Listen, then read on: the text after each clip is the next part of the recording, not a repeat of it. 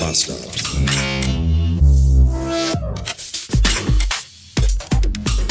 Freitag 307 Beats. Die Tatsache, dass ich in den letzten zwei Tagen nicht weniger als mindestens 30 Stunden geschlafen habe, sorgt dafür, dass ich heute Morgen um 8 Uhr aus dem Bett gefallen bin. Das ist ja eigentlich gar nicht so schlimm, aber irgendwie auch doch. Denn ich habe noch immer einen sehr, sehr, sehr, sehr dicken Strich auf meinem Corona-Test. Der ist, der, der, der, du hast Corona-Strich, ist dicker als der Kontrollstrich. Das ist schon wirklich übel.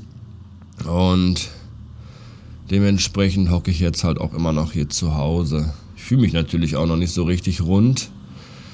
Kopfschmerzen sind Godzilla sei Dank weg. Noch so ein bisschen Rücken- und Hüftschmerzen in den Gelenken, so Schnupfen, einsetzender Husten so langsam und Halsschmerzen kommen jetzt dazu. Die sind neu, die hatte ich bisher noch gar nicht. Das ist auch ziemlich scheiße.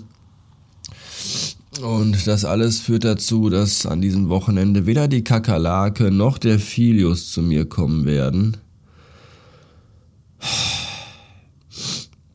Das wird ein sehr einsames Wochenende. Mal gucken, wie ich das rumbekomme. Vermutlich werde ich mich den ganzen Tag hier ans Fenster stellen und mir die Kreuzung anschauen. Das ist nämlich eine, also diese Kreuzung ist wirklich ein Quell des Frohsinns. Wie oft hier die ganze Zeit gehupt und falsch gefahren wird. Das habe ich so in der Form auch noch nicht erlebt. Da kann man auch den ganzen Tag sich eigentlich mit beschäftigen, zumindest während der Hauptverkehrszeiten. Spannend. Vielleicht nehme ich aber auch einen von meinen alten Laptops und versuche da mal Windows 98 drauf zu installieren. Einfach, um zu gucken, ob ich es kann. Ja, ich weiß, das sind alles sehr, sehr traurige Aussichten. Aber was will man machen? Ja, ich weiß, was ich machen will. Kaffee. Ich will mir jetzt Kaffee machen. Bis später.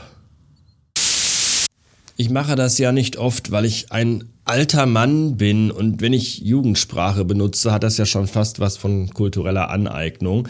Aber OMG! Es wird eine neue Pumuckel-Serie geben. Ich habe gerade den Trailer gesehen und vielleicht hatte ich Schnappatmung und ein bisschen Pipi in den Augen, weil das sieht auf den aller, aller, allerersten Blick richtig gut aus. Der Pumuckel sieht genauso aus wie früher, das finde ich sehr, sehr gut. Äh, er hat keine Piercings, trägt keine Sneaker und hat auch keine, kein Smartphone umgehangen. Das finde ich richtig, richtig gut. Und sie, sie, sie haben tatsächlich die alte Meister-Eder-Werkstatt nochmal aufgebaut. Das Original, äh, äh den Original-Drehplatz, den, den, Dreh, und den gibt's ja nicht mehr.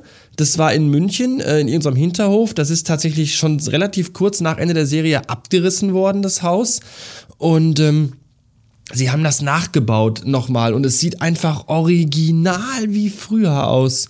Und Pumuckel hat die gleiche Stimme wie früher weil sie irgendeinen so Comedian genommen haben und mit KI Hans Clarins Stimme drüber gelegt. Es ist, es ist der Hammer. Ich bin total geflasht. Wirklich total geflasht. Und man muss dazu aber auch wissen, Pumuckel ist wirklich meine, eine meiner absoluten Lieblingskinderserien, weil die habe ich immer äh, zusammen mit Biene Maya und auch mit Heidi mh, hm, mit meinem Vater geguckt. Also Pumuckel war echt auch eine Lieblingsserie meines Vaters und da habe ich ganz viele ganz tolle herzerwärmende Kindheitserinnerungen dran, wie ich mit meinem Papa zusammen früher als Kind auf dem Sofa, auf dem Sessel auf dem Schoß äh, Pumuckel geguckt habe. Und das, das ist so toll, dass oh, ich freue mich da so drüber und ich hoffe wirklich, ich bete zu allen Klabautermännern, dass sie es nicht versemmeln und eine mega beschissene Story daraus machen. Ja, dass es nicht den Vibe von vor 38 äh, Jahren haben wird, ist mir vollkommen klar, aber es, der Trailer sah schon sehr, sehr, sehr gut aus. Also das, äh, das, das, das könnte tatsächlich, das könnte tatsächlich was werden. Ich bin, ich bin ganz gespannt. Oh, und aufgeregt und voller Nostalgie.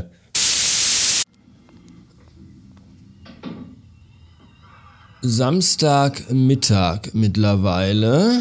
Draußen ist schönes Herbstwetter.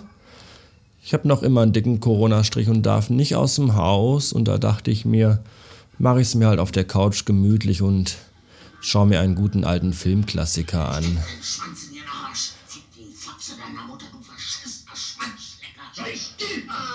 Ja, wie ihr vielleicht gehört habt, es ist kein Disney-Film. Nein, ich schaue mir den Exorzisten an.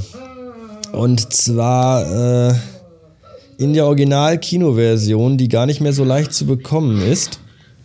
Die ähm, gibt es auf Blu-ray. Da ist dann der Director's Cut drauf und die Original-Kino-Version. Geschenkt bekommen vom lieben Lorenz zusammen mit Poltergeist, dem Klassiker aus den 80ern.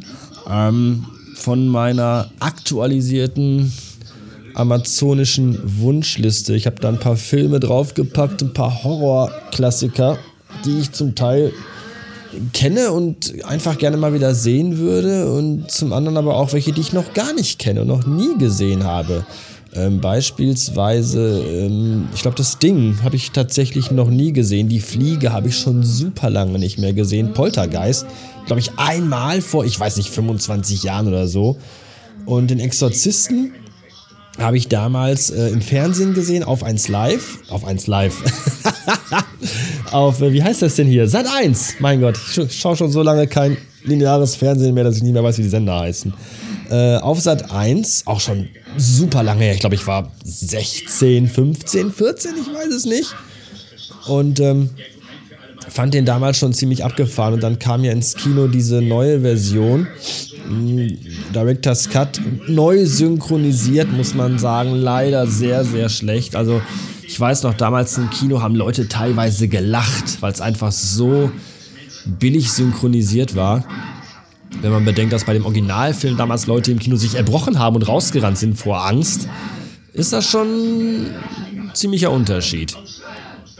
Und ähm, ja, die alte Synchro ist schon, die ist schon besser. Wenn ich bedenke, dass aus, aus, aus Bezeichnungen wie deine fotzige Tochter einfach mal deine geile Tochter gemacht wurde. Ich finde einfach, deine fotzige Tochter, da ist, schon, da ist schon sehr viel Kraft drin in diesem Ausdruck, das muss man schon wirklich sagen. Das ist schon sehr, sehr hart. Naja. Ähm, geht jetzt richtig zur Sache hier. Ist übrigens gar nicht mal so ein guter Film. Also das ist, das ist schwierig. Also die erste Hälfte ist schon eigentlich das erste Dreiviertel des Films. Äh, schon sehr langatmig, lang gezogen auch. Ähm, die Schockmomente sind teilweise schlecht gealtert und auch ein bisschen sehr, sehr seltsam eingestreut in die Handlung.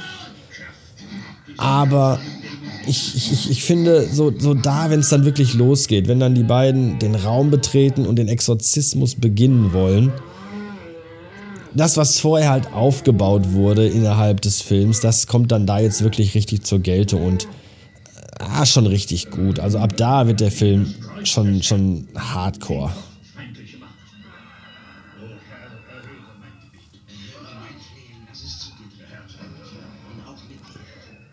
Kraft Jesu Christi bezwingt dich. Weiß Bescheid.